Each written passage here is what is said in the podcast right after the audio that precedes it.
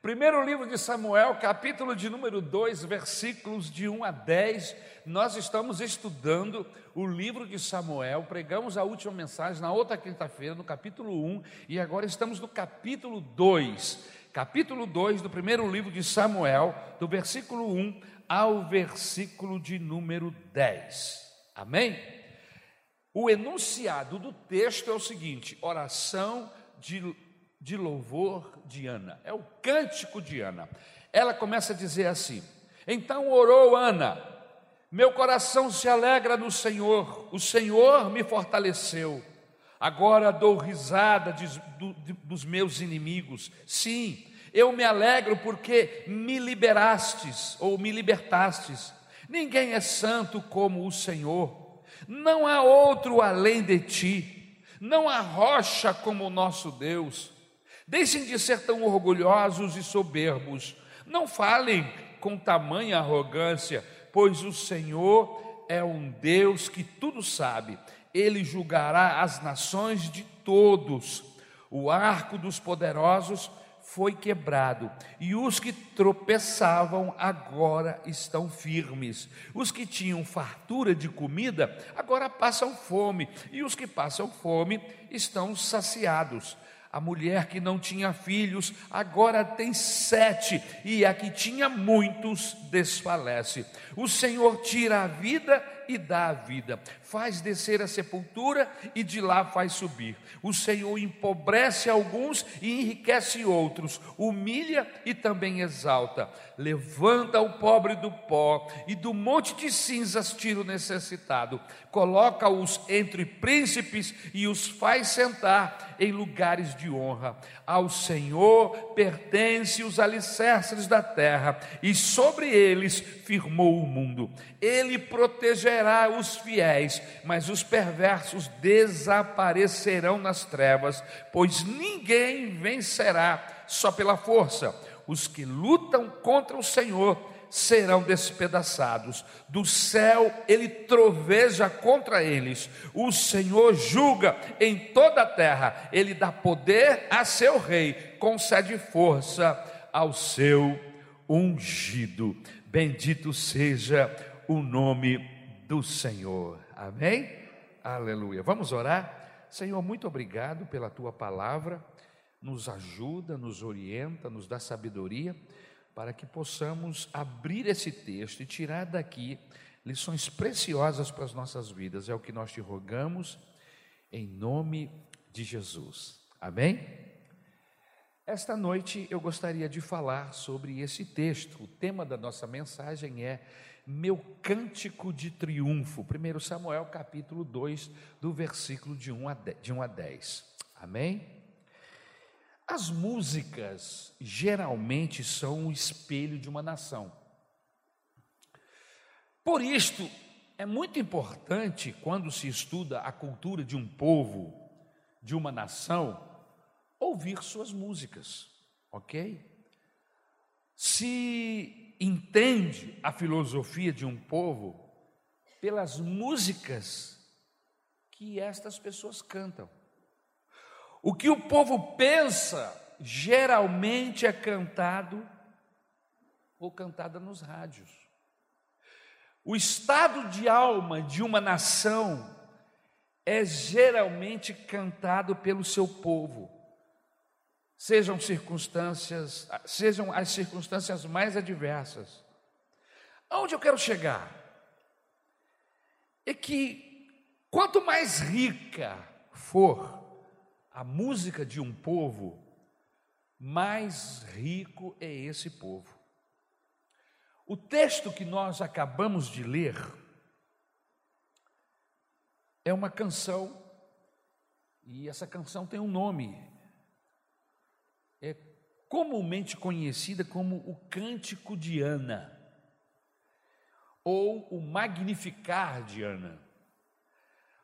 Hoje nós vamos trabalhar esse texto em nome do Senhor Jesus, estudar sobre o Cântico de Ana, que é uma música milenar, que é uma letra milenar.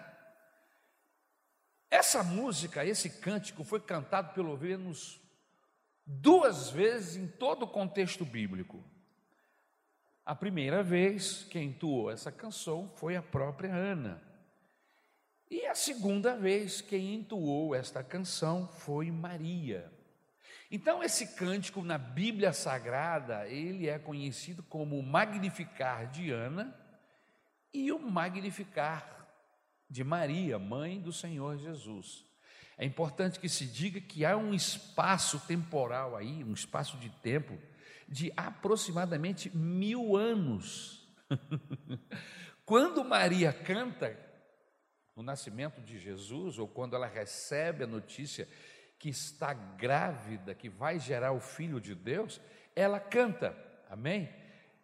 Tem algumas mudanças na letra, algumas diferenças, mas a base da, da, da música é a mesma, amém?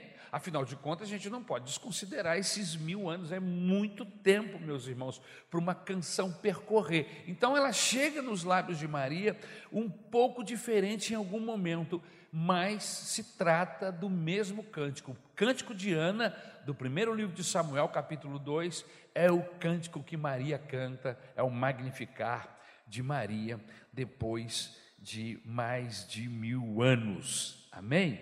Ana canta essa canção quando soube da admissão do seu filho Samuel ao sacerdócio. Amém? Você pode ver nos versículos 1, 2 e 3. Você percebe esse cântico. Mas vejamos a música, vamos trabalhar a letra desta música. Primeira coisa que a gente percebe nesta letra, nesta música, é que esta música, a letra dessa música está concentrada na pessoa do Senhor Jeová. Senhor, no original, é o mesmo que Jeová. Ok? Então, quando ela fala Jeová, ela está querendo dizer Senhor. Quando ela diz Senhor, ela está querendo dizer Jeová. Se a música do Roberto Carlos, um cantor bastante conhecido dos nossos dias, se concentra, tem o seu alvo maior na, no amor. Se a música do Chico Buarque de Holanda se concentra nas inquietações do seu coração, quando ele canta o que será, que será, a música de Ana concentra-se na pessoa do nosso Senhor Deus, Jeová, o Senhor dos céus. Amém? ela parte da primícia. É importante que você esteja com a Bíblia aberta para você perceber o que nós estamos falando. Ela parte da primícia. Ela quem, pastor? Ana, que Jeová é o Senhor da sua salvação. Veja aí no versículo 1, na parte C, ela diz assim: Porquanto me alegro na tua salvação. Por que, que ela fala assim? Porque existe uma diferença, meus irmãos, entre conhecer Jesus como Salvador da humanidade e conhecer Jesus como Salvador pessoal. E Ana, neste texto desta música, ela está dizendo: Jeová, o Senhor, é o meu Salvador pessoal. Se você puder tirar esse eco, meu irmão, me ajudar a ter um eco aqui embaixo, tá bom? Se você puder tirar, eu te agradeço. Ana começa essa canção sabendo que Jeová não era salvador dos judeus, mas era o seu salvador pessoal. Vamos trabalhar versículo por versículo com esse texto em nome de Jesus? Olha, no versículo 1, ela se concentra em Jeová. E ela usa três frases para expressar esse sentimento que ela tem por Deus, o Senhor. E ela diz assim: Olha, o meu coração se alegra. A primeira frase. A segunda frase, a minha força interior. E a terceira frase, a minha boca, todas as minhas palavras, todo o meu ser te exalta. Amém? No versículo de número 2, ela usa de novo três maneiras de expressar o que ela encontra na pessoa de Deus, Jeová.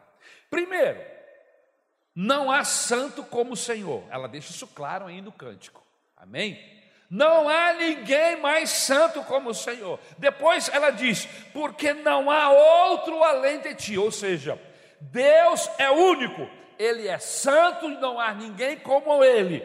E depois de dizer ele é único, não há outro Deus. E em terceiro, ele, ele, ela fala: não há rocha alguma como nosso Deus. São expressões que ela usa na sua canção para glorificar e identificar esse Deus maravilhoso no qual ela serve.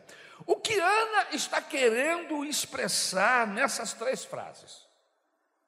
Primeiro, Deus, quando ela diz que Deus é santo, o que, que ela está querendo dizer? Que Deus é a reserva moral do universo. Como é que é isso, pastor? Israel estava em um estado caótico nesse instante, nesse processo onde Ana está vivendo. Os filhos do sacerdote Eli estão totalmente corrompidos. A religião está falida, na bancarrota. Politicamente havia uma anarquia em Israel, porque eles ainda não tinham escolhido um rei. E o pior, não respeitavam os juízes. Ou seja, a nação está de cabeça para baixo. Mas aí Ana olha para Deus e vê em Deus uma reserva moral. A reserva moral que ela vê é que não há ninguém no universo santo como o Senhor, como o nosso Deus. E ela olha para essa santidade de Deus não como uma descrição do estado, mas sim como um adjetivo, uma qualificação do caráter de Deus. Amém? Deus é santo. Amém? É um adjetivo do seu caráter. Bendito seja o nome do Senhor. Em outras palavras, o rei pode ser corrompido, pode se corromper, o sacerdote pode ser um mercenário mercantilista, safado, a sociedade pode ser violenta, mas Deus continua santo. Bendito seja o nome do Senhor. Não importa o estado de putrefação que se encontra a sociedade ou a nação onde ela está, ou onde você está. Quando você olha para cima, você vislumbra um Deus que é santo e é qualidade do seu caráter, a santidade. Amém? Em outras palavras, não há mancha no caráter de Deus, não há nódoa em sua integridade. Ele é santo e ponto final. Em segundo lugar, esta segunda frase que ela diz, quando ela fala da que Deus é único, ela viu também que Deus é único. O que ela quer dizer com isso? Que Ele é ímpar, que Ele é singular, que não tem nenhum outro Deus ou outra pessoa similar ao Deus que nós servimos. Em outras palavras, o que ela está querendo dizer é: não há outro igual a Jeová. Não há outro igual ao Deus do céu. O Deus que nós servimos é único, é singular, é ímpar. Não há similaridade com nenhuma outra entidade. Amém? Aleluia. Em terceiro lugar, essa terceira frase que ela expressa no seu cântico é que ele, ela diz assim: não há outro que seja rocha. O que, é que significa isso? Ela está querendo dizer que Deus é constante. Eu, eu não canso de passar diante dessas montanhas, e principalmente dessas montanhas mais famosas, como por exemplo a montanha onde está o Cristo Redentor.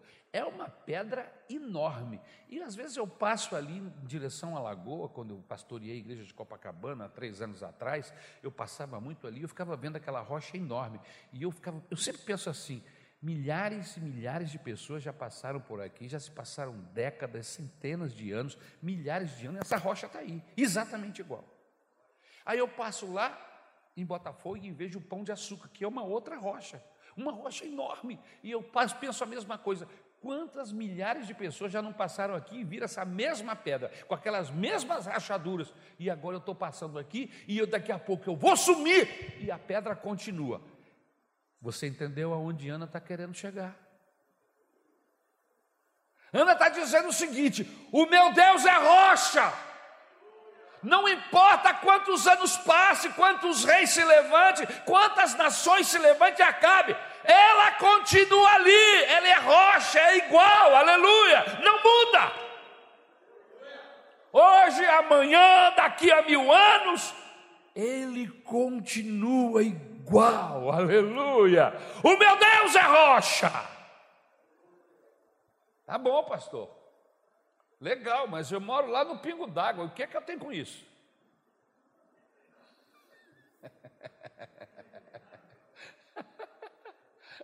É? Quer que isso, traduz isso para mim aí no meu dia a dia. Sabe o que ele está querendo dizer aqui? Que você pode depender de alguém que é constante, assim como o nosso Deus. Que você pode confiar em alguém que o tempo não acaba com ele. que o vento não o tira do lugar, que as circunstâncias humanas e físicas não conseguem destruí-lo. Passam-se os céus e a terra, e lá está ele. Aleluia! Ela está querendo dizer que você pode depender de alguém assim como o nosso Deus. Amanhã, quando você acordar, Deus não vai estar diferente. Por quê? Porque rocha não muda. Aleluia. Amanhã, quando eu acordar, pode ser que eu não esteja com esse sorriso aqui, não. Pode ser que eu esteja com mau humor, pode ser que um empadão que eu comi ainda agora me faça mal, eu sei lá como é que vai ser, ou um pastel que eu vou comer daqui a pouco, ou um alimento qualquer. Eu não sei como eu vou acordar amanhã, e você também não. Mas eu vou te dizer uma coisa: amanhã de manhã, quando você acordar, que você for falar com Deus, Ele continua igual não há mudança nem variação, aleluia. Ele é igual, ele não tem dor de barriga, ele não tem chuva forte, ele não tem presidência da república, ele não tem pandemia, ele é rocha, aleluia. Seu humor não muda, seu temperamento não muda.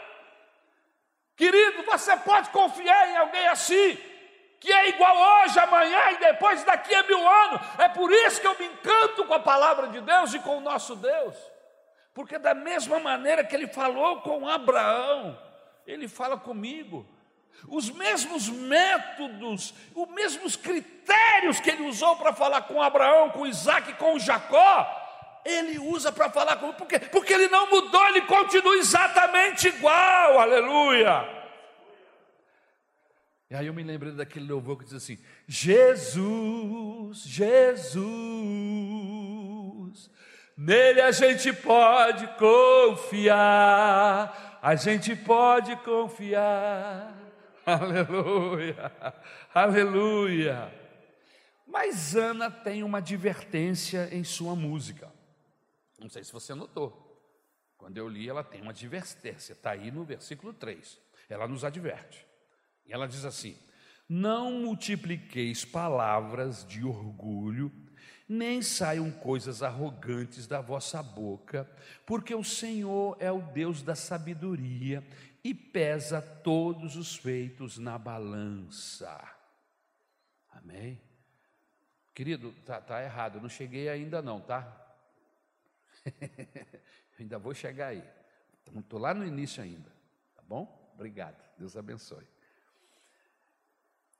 Tudo que você disser, em outras palavras, tudo que você disser diante de Deus, nunca será sábio o suficiente.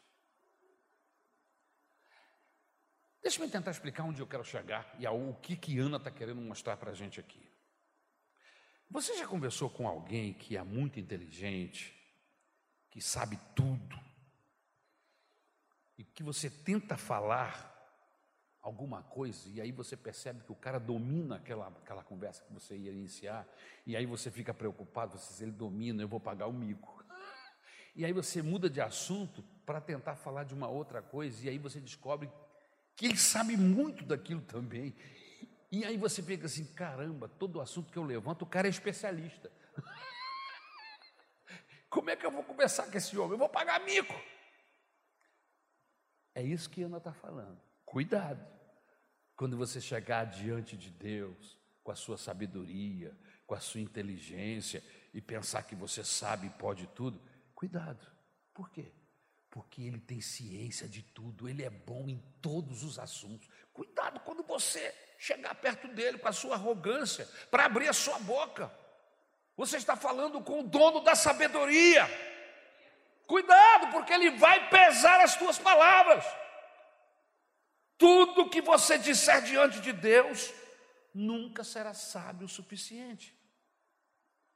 Outra coisa que, que, que Ana diz é que quando você for comparecer diante de Deus, você tem que medir suas palavras. Meça suas palavras. Por quê? Porque ele é sábio. Não tente bancar o espertalhão com Deus, porque ele sabe de tudo. O salmista, quando fala sobre esse assunto, ele diz assim: As palavras ainda não me vieram à boca e ele já as conhece. Ele, ele conhece as entranhas do meu ventre. Ele esquadrinha o meu interior. Ele sabe tudo. Não existe um assunto ou qualquer uma pessoa que ele não conheça profundamente. E aí o apóstolo Paulo, quando trata desse assunto, ele diz assim: Muitos, no intento de serem sábios diante de Deus, tornaram-se loucos. Outra coisa que Ana nos chama atenção ainda dentro desse, desse tema é que quando você for falar com Deus, fale pouco, porque todas as suas palavras serão pesadas diante de Deus. O versículo 3, a parte B, diz assim: O Senhor é o Deus da sabedoria e pesa todos os feitos na balança. Então, não tem jeito, não tem como você se esconder de Deus. Quando você entra na presença dele, ele está vendo tudo. E não é porque ele quer investigar você, não é, porque é só eu ir para a presença de Deus. Ele sabe tudo. Sabe do dia que eu nasci ao dia que eu vou morrer, dos maiores e os menores pensamentos as coisas que eu fiz às claras e as coisas que eu fiz escondida. Se tem uma pessoa que Deus conhece, sou eu. Agora eu não sou o único, você também. E eu acho isso uma bênção. É uma bênção você lidar com alguém que conhece você. Se você anda à margem da lei, se você anda fazendo coisas obscuras, aí é, realmente você está na desgraça. Mas se você está fazendo um esforço para andar na luz, está fazendo um esforço para ser discípulo de Jesus, e Ele conhece você, que bênção, que Ele sabe que você está se esforçando, que você sabe que é fraco, que é debilitado, mas não se entregou a essa fraqueza e está se esforçando para andar na presença dEle. Isso não é maravilhoso?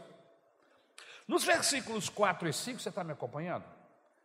Ana diz assim: Se Deus sabe de tudo, então ele sabe que o arco do forte não tem força. E os fracos não, são fortalecidos. Os que tinham muito agora não tem mais. Ou seja, ele controla todas as coisas. E aí eu fico pensando nas minhas idiocresias, nas minhas mediocridades. Como a gente deixa de confiar em um Deus tão grande, tão poderoso, que sabe tudo? Nos desesperamos, nos desesperamos. Ficamos preocupados com a ação das pessoas contra nós. Ficamos preocupados com os processos que envolvem as nossas vidas. E essas preocupações às vezes nos adoecem, se transformam em, em ansiedade Quanta gente que sofre de ansiedade. Eu tenho certeza que é 100% desse pessoal que está aqui hoje, inclusive eu, temos algum nível de ansiedade. E o que Ana está querendo nos dizer aqui é que uma vez que você tem conhecimento da grandeza desse Deus, você precisa descansar mais nele. Você precisa usufruir mais desta sabedoria, desse controle de Deus.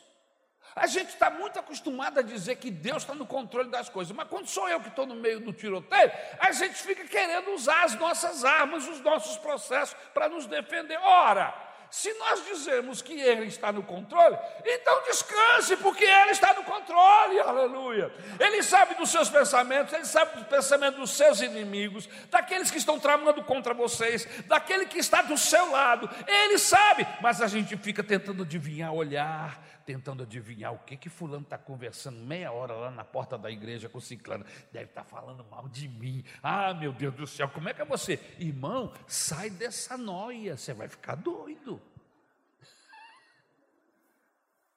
Mas não é assim que a gente fica, principalmente se nós estamos envolvidos em alguma coisa que pode gerar algum tipo de comentário. Ou às vezes a gente não está envolvido em nada, como o fato de eu estar agora aqui pregando e um irmãozinho olhar para o outro e fazer assim, ó.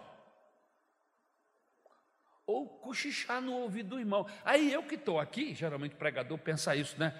Fulano está cochichando com o ciclano. Será que ele está falando da minha mensagem? Será que ele não está gostando? Deve estar tá me criticando. Ah, miserável. Você está pregando e pensando aqui lá, está rindo. Ah, está rindo ainda. O irmão está se alegrando no Senhor. Olhou para o outro e falou assim: ah, mas que bênção essa mensagem, rapaz. Fulano está aqui, Deus está falando, aleluia. E o cara está aqui de cima, não sabe de nada, está julgando pelo que ele vê. Irmãos, eu estou dando um exemplo, mas isso acontece toda hora no ponto de ônibus, dentro do ônibus, no trem, na nossa casa, toda hora. E porque nós somos inseguros, inseguros em relação ao nosso Deus. Você precisa saber que Deus ama você, aleluia. E que esse amor foi exposto lá na cruz do Calvário, quando Jesus lá se entregou. Amém?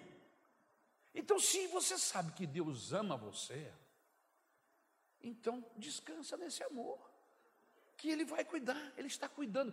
Ele não cuidou até agora, então Ele vai continuar cuidando, por quê? Porque Ele é rocha, Ele não muda. Aleluia! Louvado seja o nome do Senhor. No versículo 6, Ana diz que Deus é o responsável por todas as coisas. E ela diz assim: O Senhor é o que tira a vida e a dá, faz descer a sepultura e faz subir. Pode muito, não pode? Esse pode, amém? Ele, ela está dizendo assim: ele pode matar e ele pode dar vida. Jesus falando sobre este assunto, sobre esse poder, esse senhorio de Deus, ele diz assim: não temas. A quem não pode fazer nada por você, tema. A quem pode, a aquele que pode matar você e mandar a tua alma para o inferno. Esse é que você tem que temer. Os outros não se preocupe. Você está entendendo? Você está com medo de tantas coisas, tantos processos, tantas pessoas, homens. E Jesus está dizendo, cara, você tem que temer quem realmente pode fazer alguma coisa contra você. Quem? Deus. É o único que pode te matar, porque ele diz assim: vem, e você vai, não, acabou, não tem discussão, acabou. E pode dizer: olha, apartai-vos de mim, não te conheço, e mandar você para o inferno. Esse você tem que temer. Mas no nosso caso, que somos lavados e remidos pelo sangue de Jesus, ele pode até dizer: vem, e eu vou. vem, já estou indo, Senhor, aleluia. E quando eu estiver na presença dele, eu vou jogar os seus pés e adorá-lo eternamente, porque em Jesus eu tenho um lugar no céu guardado para mim, aleluia, e para você também.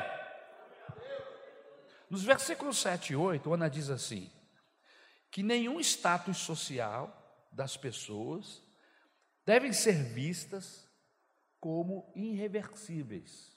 Ana está dizendo aí nesse versículo 7 e 8. Você quer ler? Abre aí.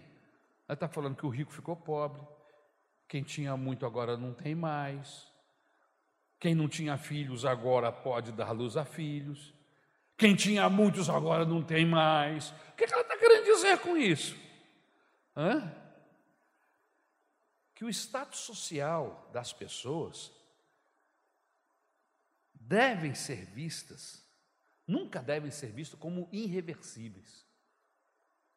Não tem como mudar. Ela está dizendo assim: com Deus pode mudar. Qualquer estado, não importa. Não há posição social que não possa mudar. Pois os alicerces, pilastras da civilização, estão em Deus. É Ele que sustenta todas as coisas. Foi Ele que determinou ao mar que quebre na praia. E não adianta, por mais bravio que ele esteja, por mais alta que sejam as ondas, quando vai chegando na praia, meu, desaba tudo e acaba ali. Uma onda de 11 metros, não teve Jesus, Deus falou, vai acabar na praia. E desaba tudo e vira uma ondinha de espuminha na praia. Porque foi Deus que determinou. Amém? Então, o que ela está querendo dizer?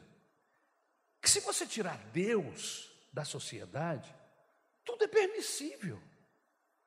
Sem Deus, a sociedade mata 6 milhões de judeus, e isso é normal, é permissível.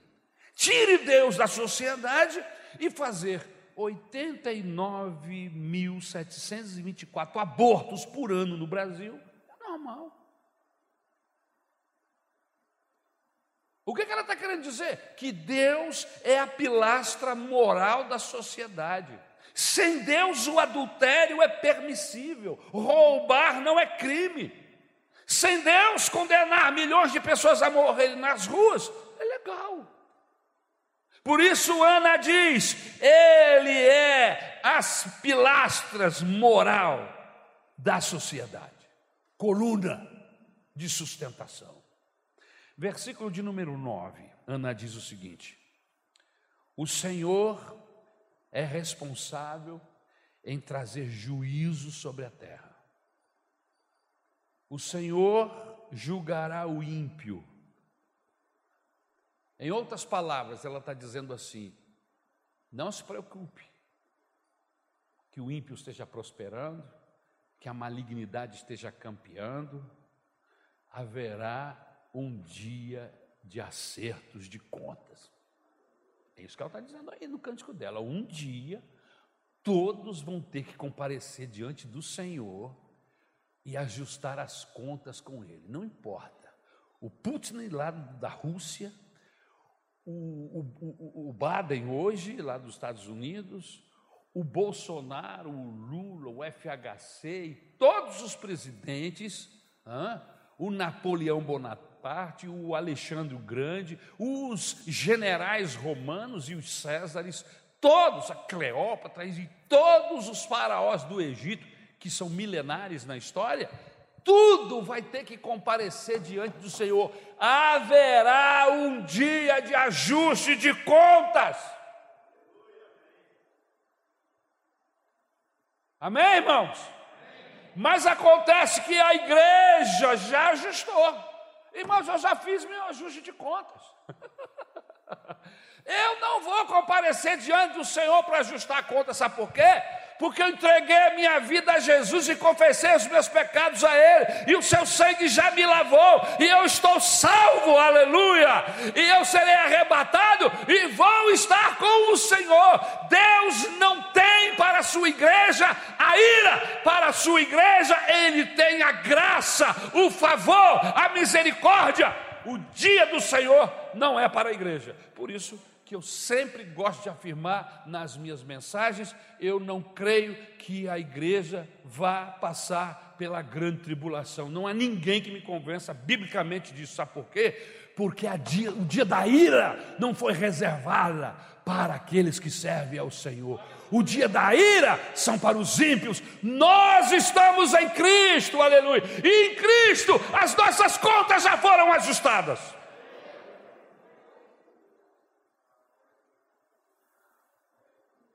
Ana, quando olha para a religião, ela não tem razão para jubilar. Quando olha para a sua nação, ela não tem motivo para adorar. Quando ela ora, olha para a sociedade, ela não tem motivo para exaltar. Mas quando Ana olha para Deus, ela vê motivo para toda alegria, ela vê motivo para toda motivação, ela vê motivo para todo regozijo, para toda exaltação. Muito bom, pastor. Trabalhamos os, os nove versículos principais, mas e o que, que eu posso levar para casa? Eu estou voltando para o pingo d'água daqui a pouco, e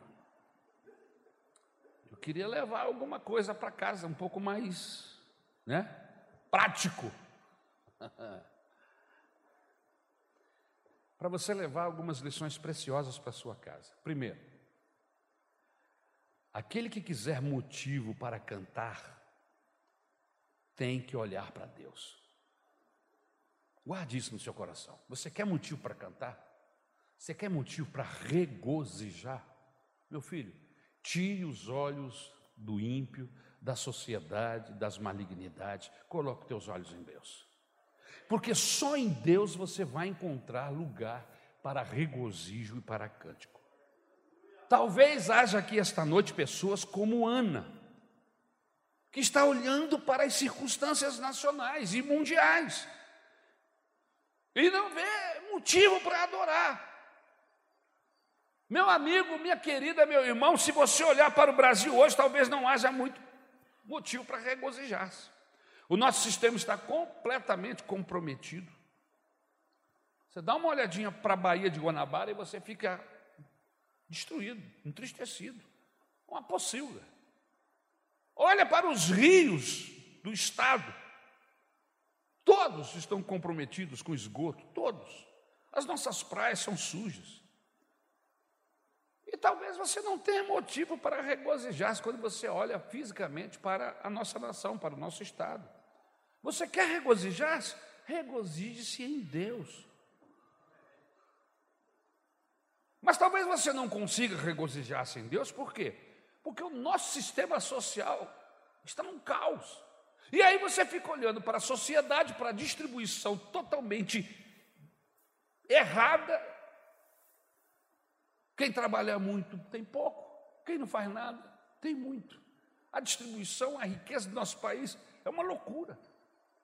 Muito, poucos com muitos e muitos sem nada. E aí você vai querer regozijar-se em Deus olhando para isso, você não vai conseguir. Talvez você esteja olhando para a fila do SUS, e quando você olha para a fila do SUS, não dá para se regozijar. Porque tem gente que está com câncer morrendo, mas só vai ser atendido daqui a seis meses. Quem sabe o câncer já o matou até ele ser atendido. Porque quando se olha para, para o SUS, você já entrou no hospital de emergência? Com certeza, pastor, eu já entrei. Eu também. É um caos. É uma tristeza. Você já entrou no hospital de Saracuruna? Eu fazia visita quase toda semana lá. Você já entrou no hospital de Caxias? Aquele que fica ali na Washington Luiz, que me fugiu o nome agora? Mário Leônidas. Já entrou lá? Eu vi irmãos meus morrerem lá. Assim como deve ter aqui na nossa cidade de Campo Grande, hospitais que são indignos, até para tratar um animal. Quem sabe um animal, numa suípa dessa da vida, é capaz de ser mais bem tratado do que qualquer ser humano nos nossos hospitais. Mas aí você não pode se alegrar-se. Você vai se matar. Porque você só vê motivo para chorar e desgraça. E aí Ana está te convidando a que você tire os olhos disso e regozije-se em Deus, o Deus da sua salvação. Regozije-se na sua santidade, em saber que Ele é único, em saber que Ele é rocha. Em Lucas, no capítulo 24, versículo 16, há a história de alguns discípulos que estavam voltando para sua casa no caminho de Emaús, que era uma Me fugiu o nome, Jesus. Um vilarejo, Emaús. E eles estavam voltando para lá. E aí a Bíblia diz que um certo viajante se aproximou deles e começou a conversar com eles. E eles começaram a falar. O senhor não está sabendo o que está acontecendo? Mataram Jesus, crucificaram ele. E nós que esperávamos que ele seria a, a, a solução, a nossa esperança. Nós tínhamos depositado todas as nossas fichas nele. E aí o viajante começa a falar assim: não, mas espera aí, não estava escrito o que ia acontecer. O profeta tal não falou sobre isso, o, o, o, profeta Ciclano não disse sobre isso, e o texto bíblico diz que o viajante começou desde o Antigo Testamento a trabalhar as profecias acerca de tudo que ia acontecer com Cristo.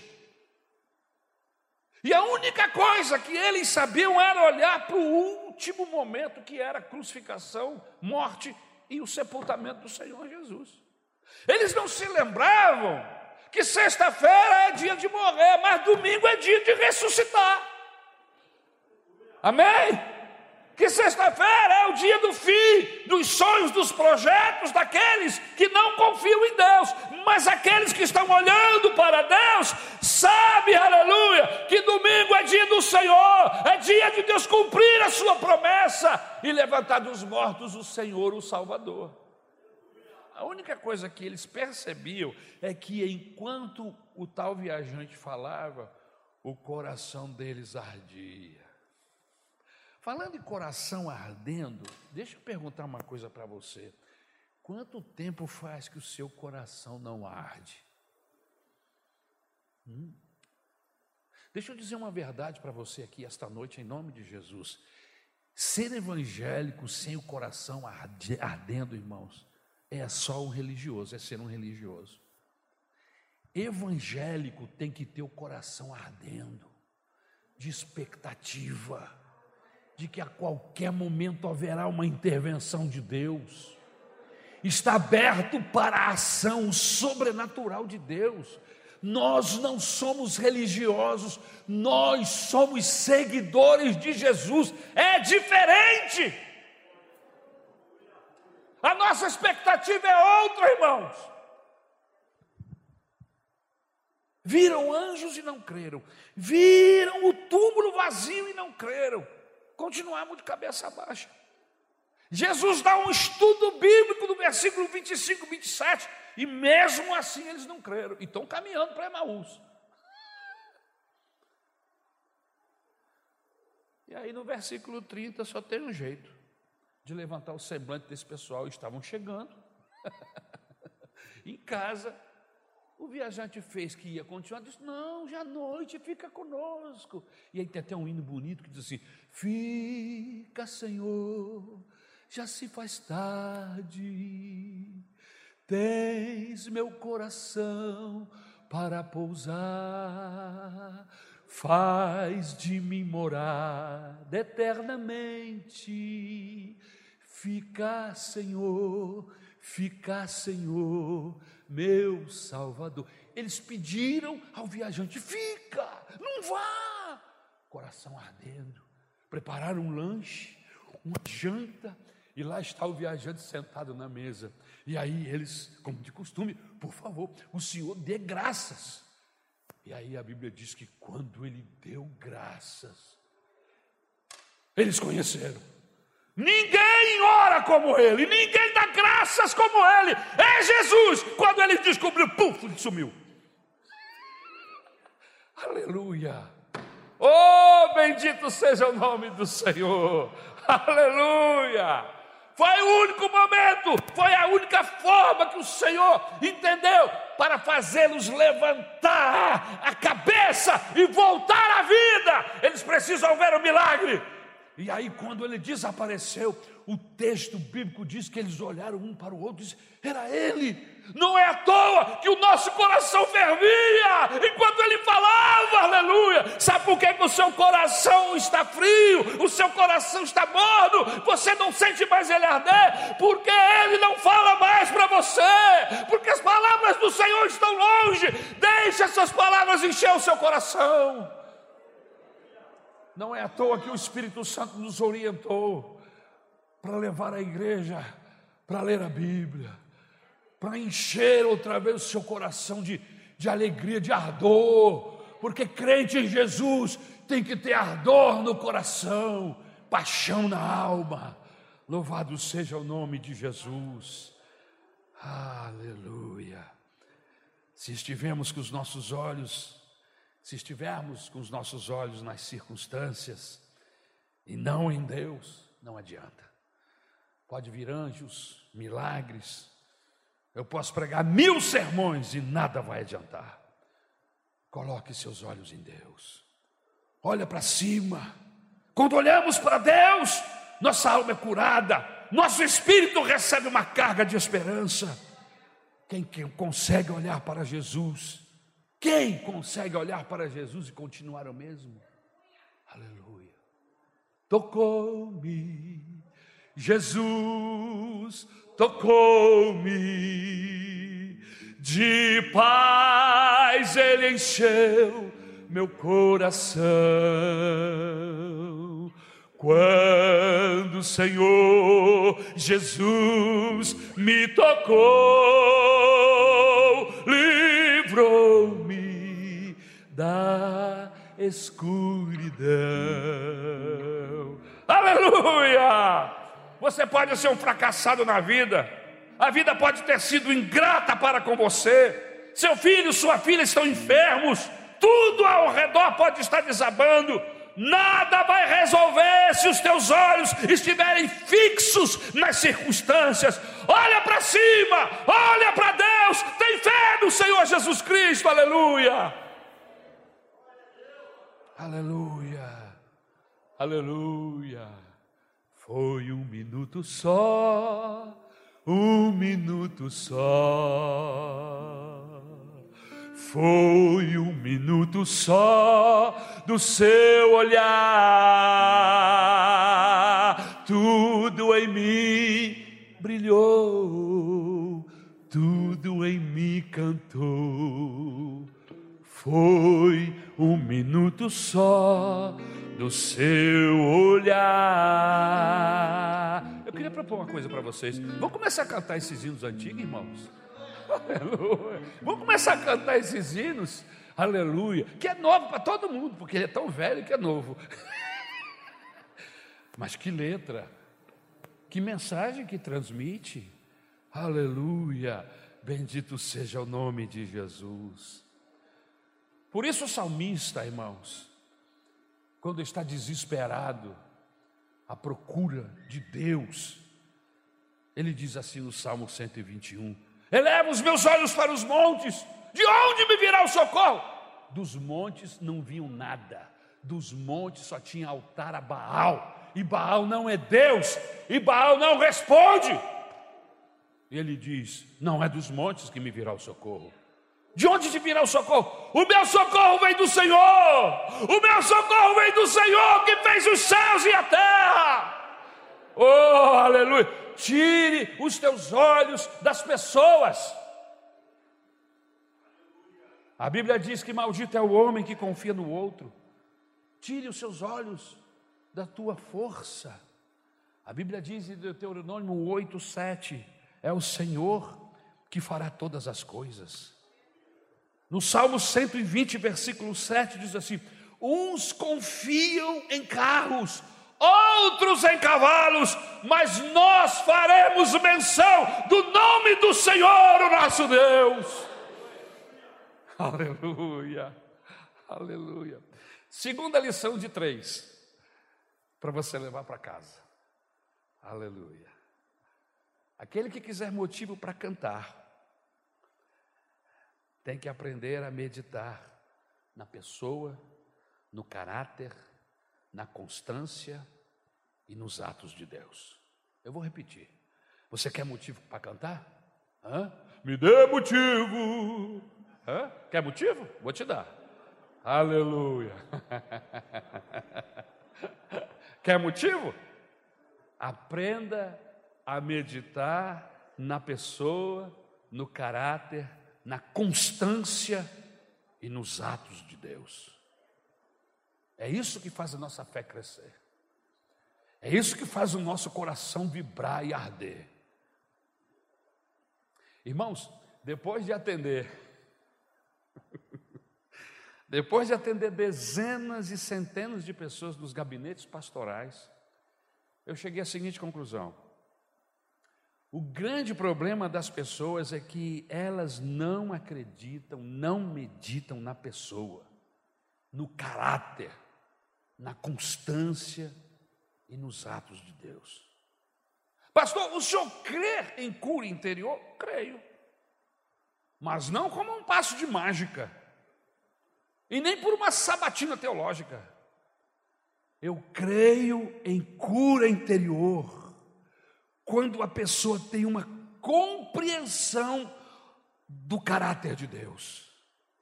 Quando uma pessoa passa a conhecer quem é Deus, sua santidade, seus atributos morais. Eu creio que essa pessoa vai ser curada. Eu creio que essa pessoa será transformada. Queridos, os problemas interiores que causam doenças são curados pela compreensão do caráter de Deus. Uma pessoa ansiosa é uma pessoa que ainda não aprendeu que Deus é sustentador. É isso. No dia que a pessoa aprender, entender, meditar que o Senhor é o meu pastor e nada me faltará, acaba a ansiedade. Aleluia. Porque ansiedade é falta de fé na provisão de Deus.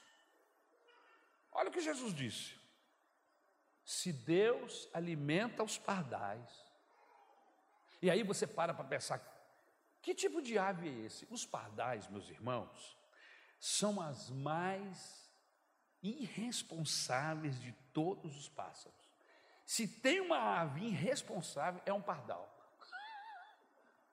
E aí Jesus disse assim: Deus cuida dos pardais. Por que, que não vai cuidar de você? Se Deus veste de esplendor e de glória o lírio do campo, que hoje está florido e bonito e amanhã está seco e queimado, Ele vai cuidar de você. Por que viver ansioso? Você não conhece o Senhor como seu provedor. Como ser curado da ansiedade, pastor? Como? Você precisa meditar, você precisa aprender, pedir ao Espírito Santo de Deus que inculque, escreva nas tábuas do seu coração, na sua mente, que ajude a você gravar, que marque você como uma cicatriz no seu coração, que Deus não nos desampara. Diga para essa pessoa que está do seu lado: Deus não vai desamparar você. Deus não nos desampara. O seu nome na Bíblia, um dos seus nomes na Bíblia é Jeová Jiré. E o que é que significa Jeová Jiré? O Deus provedor, o Deus que provê, aleluia. Ele é conhecido na Bíblia como El Shaddai. E, e qual é o significado de El Shaddai? O Todo-Poderoso. Jesus disse: todo poder foi me dado. É o Shaddai, é o Shaddai, Adonai. E vai por aí. Aleluia. Com esse conhecimento, você poderá dizer: Ele me leva aos pastos verdes, Ele me leva às águas tranquilas, ele me encaminha pela vereda da justiça. É? Ele me leva aos praços dos pastos verdes e eu como. Ele me leva às águas tranquilas e eu bebo. Ele me encaminha pela vereda da justiça e eu descanso. Amém? Ele refrigera a minha alma e eu me glorio nele. Você pode dizer que andando pelo vale da sombra da morte, o seu coração não está ansioso. Por quê? Porque a sua vara, o seu cajado lhe consola. Você não está ansioso, Porque quando sentado à mesa com seus inimigos, ele unge a sua cabeça com óleo e o seu cálice transborda. E você pode dizer, certamente, que a misericórdia do Senhor me seguirão todos os dias da minha vida e habitarei na casa do Senhor por longos e longos dias. Cadê a ansiedade? A pessoa que tem medo, ela tem uma visão distorcida da onipotência de Deus. Se Deus é onipotente, acabou-se o medo. Aqueles que temem são aqueles que hesitam diante da onipotência de Deus. Você quer motivo para cantar? Você quer motivo para louvar, como Ana? O segredo é medite na lei do Senhor. Bem? Salmo de número 1. Bem-aventurado o varão que não anda segundo o conselho do ímpio, mas na palavra medita dia e noite. Meditar não é ler, meditar é uma espécie de ruminar. Você come, e existem alguns animais, como por exemplo o camelo, que rumina. Ele come e depois, ele, rumina não, ele regogita, né? Ele traz outra vez o alimento e mastiga outra vez.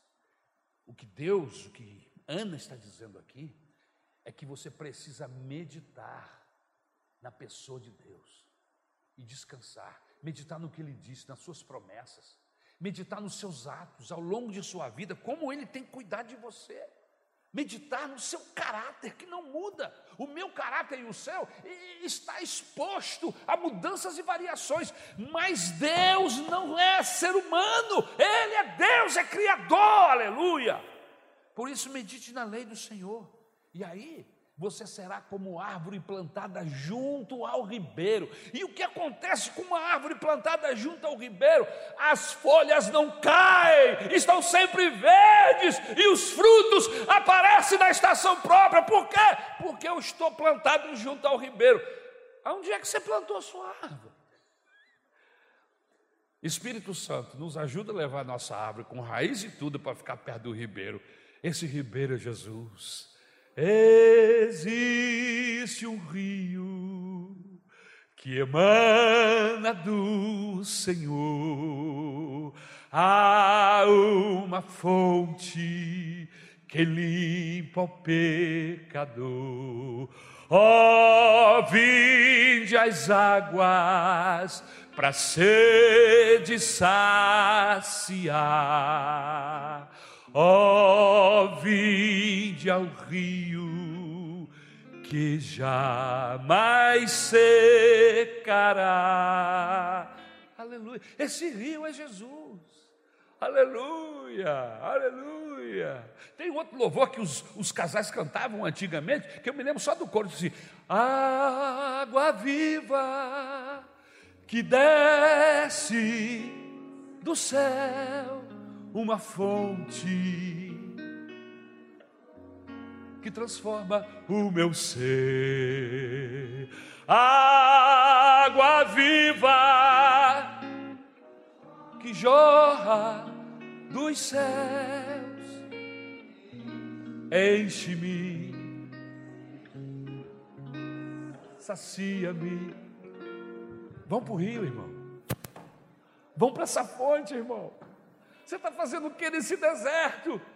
Ana está nos ensinando essa noite que o melhor lugar para a gente é ficar perto dele, perto da fonte. Aleluia! Sai do deserto esta noite.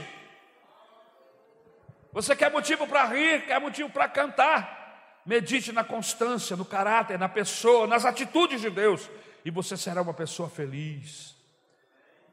Quem vive cheio de culpa é porque ainda não conhece o caráter bom e o caráter perdoador de Deus.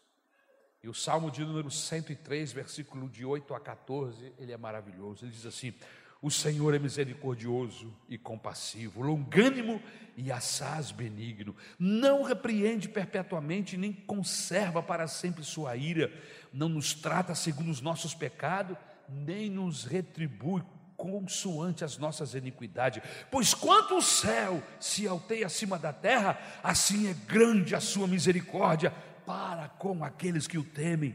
Quanto dista do Oriente, o Ocidente, assim afasta de nós as nossas transgressões. Como um pai se compadece de seus filhos, assim o Senhor se compadece dos que o temem, pois Ele conhece nossa, a nossa estrutura e sabe que somos pó. Olha só que maravilha. Ele sabe até onde eu posso ir. Aleluia. Ele sabe que eu sou pó. Terceira e última lição para a gente ir embora. Aqueles que quiserem um motivo para cantar, não podem olhar para a vida com fatalismo. Versículos 4, 5 e 6. O que ela está querendo dizer? É o fim, acabou agora não tem mais jeito, agora é só sofrer. Não, não é isso. Ela está dizendo: você quer motivo para cantar? Não olhe para a vida com fatalismo. Por quê? Porque tudo pode ser mudado, tudo pode ser reversível. Com Deus não há galho torto. É, porque o escritor da Gabriela não conhecia Jesus, por isso que ele escreveu aquela música. Que ele diz que eu nasci assim, eu vou ser assim, e vou morrer assim, Gabriela. Irmão, você está com a síndrome da Gabriela? Deixa-me dizer uma coisa: deixe seu carpinteiro de Nazaré chegar perto de você, e ele vai desentortar, ele vai arrumar a sua vida, nada é irreversível. Você quer rir, cantar a vida, você não pode olhar com fatalismo. Você não nasceu para isso. Jesus pode mudar isso hoje. Aleluia. Tudo é reversível. O miserável pode chegar a príncipe e o príncipe pode, trabalhar pela comida. É o que ela diz aí. As coisas não são pétreas. Não, e não mudam. O Deus da Bíblia é o Deus do insólito, é o Deus do imponderável é o Deus inusitado, é o Deus improvável, do improvável. Aleluia. É o Deus do impoderável, é o Deus do inusitado, é o Deus daquilo que é improvável. Tudo pode ser revertido. O médico te condenou, mas quem dá a última palavra não é o médico. Ele até dá a palavra dele e tem até algum valor, mas só, irmãos, que nós estamos crendo num poder maior, numa força que vem de cima, que é o braço do Senhor. Tudo pode ser revertido. Casamento na bancarrota pode ser salvo. Em Deus tudo pode ser revertido. Por isso Ana canta, porque ela era estéril e Deus reverteu sua esterilidade. Deus mudou a sua sorte. O cântico de Ana é para dizer exatamente isso.